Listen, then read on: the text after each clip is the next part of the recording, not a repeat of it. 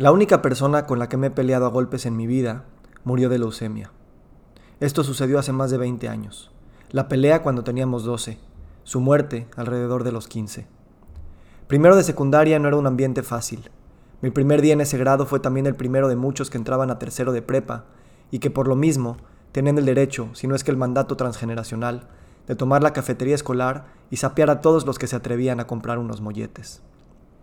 Por los casi 40 alumnos que entramos por primera vez a esta escuela en primero de secundaria, este fue el momento en que la generación casi duplicó su tamaño y muchos de nosotros estábamos en una especie de shock. Nuevo ambiente, sistemas y reglas de convivencia entre niños que apenas empezábamos a encontrar algún tipo de identidad y experimentar la explosión hormonal. La homogeneidad con la que habíamos vivido la primaria comenzaba a estratificarse a través de las marcas de ropa, la visibilidad de tus músculos, pechos o barros faciales, si fumabas, y lo cercano que eras con los y las populares. Supongo que en todas las escuelas siempre hay un grupo de niños que organiza las peleas. En sexto de primaria yo conté con cierta protección porque uno de los organizadores era mi amigo y me dejaba estar en la parte alta del granero de la granja donde podía verlas desde arriba. Pero al llegar a secundaria ya no había granja y había más niños con los cuales pelear.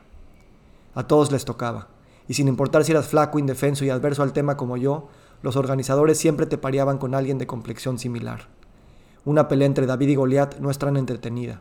Bueno, la de la Biblia sí, porque el final es inesperado, pero en secundaria los 20 minutos de recreo eran mejor aprovechados si la pelea estaba más pareja. A mí me parearon con Eduardo, porque era igual de flaco y débil que yo. Desde hacía varios días me había llegado el rumor de mi contrincante, así que pasé algunos recreos escondido en el baño para evitarlo. Al no saber pelear, tenía miedo de que me metan la madriza en mi vida, no de golpes, sino de humillación. Pero un día, terminando la clase de música, no me dio tiempo de irme al baño y lo inevitable sucedió. La banda completa entró justo en el momento en el que el profesor salía y la pelea comenzó antes de que me diera cuenta. También terminó rápido. Recuerdo un agarrón desesperado de camisas que me estrangulaba, un pie mal puesto en el piso que me hacía perder mi equilibrio y uno o dos golpes desesperados que bastaron para sacarle un poco de sangre y ser declarado vencedor. Pero no hubo júbilo, ni hasta hoy lo hay. De hecho, creo que ni siquiera sentí alivio. Bueno, sí, alivio pasajero por saber que esta pelea me exentaba por un rato de otra pelea más, aun sabiendo que esta no me había subido demasiado en la jerarquía social, ni me había hecho ganar inmunidad para el futuro. Eduardo murió pocos años después. No era mi enemigo. El episodio se olvidó pronto y cada quien tuvo que lidiar con sus bullies de diferente manera. Tampoco fue mi amigo cercano, pero no todos los días un compañero de la secundaria desaparece de la faz de la tierra. Yo no fui a su entierro. No recuerdo que esa haya sido una opción a mis 14 o 15 años, y tampoco sé cuántos de nosotros habrán ido. Lo que nos tocó como parte del duelo y acorde a la tradición judía fue durante una semana rezar a casa de sus papás. Nuestros padres nos dejaban en el lugar de rezo en las mañanas, y luego un camión nos llevaba a todos a la escuela. Un rito de paso que nadie nos explicó y solo sucedió como tampoco nadie nos explicó por qué Eduardo había muerto de cáncer. Y ahora entiendo por qué, porque no existe explicación.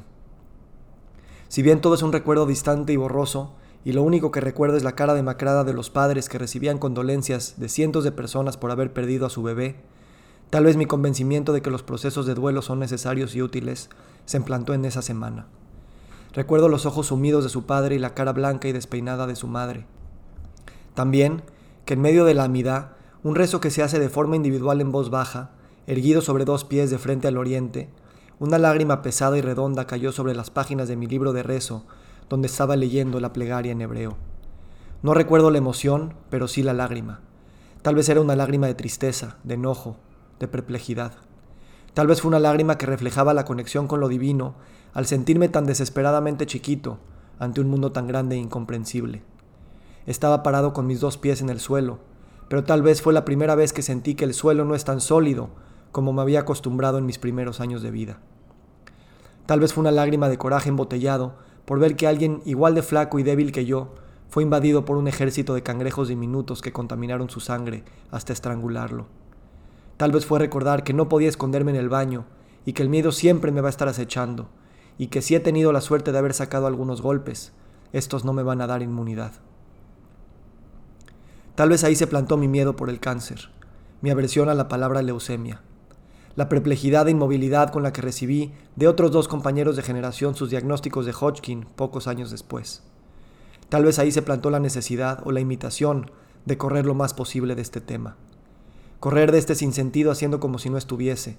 Correr cuando oyes los rumores de que pronto te tocará a ti. Correr de la gente a la que le acaban de dar el diagnóstico y que con la que hasta este momento no tenías problema en comunicarte, pero ahora no puedes más que expresar banalidades y palabras huecas. Correr perpetuamente como forma de sobrevivencia. En la sombra del cáncer, las palabras de la amidad pueden ser superfluas, pero la postura erguida, parado en dos pies y viendo el sol de frente tiene algo de sentido. Más cuando tienes el privilegio de que una lágrima redonda y pesada caiga frente a ti. La verdad es que pienso recurrentemente en Eduardo. Hace más de 20 años que no lo veo, más de 20 años que no me hacen pelear con él. Pero aquí me sigo peleando para entender de qué se trata todo. Intimidación, miedo, agresividad, pérdida, duelo, espiritualidad. Veinte años y sigo sin saber si soy David o soy Goliat, sin saber cómo acabará la pelea, y sin saber tampoco si lo que estoy viviendo es una pelea, una carrera o una competencia de mantenerse erguido, en silencio, y parado en dos pies sobre un suelo que no deja de moverse.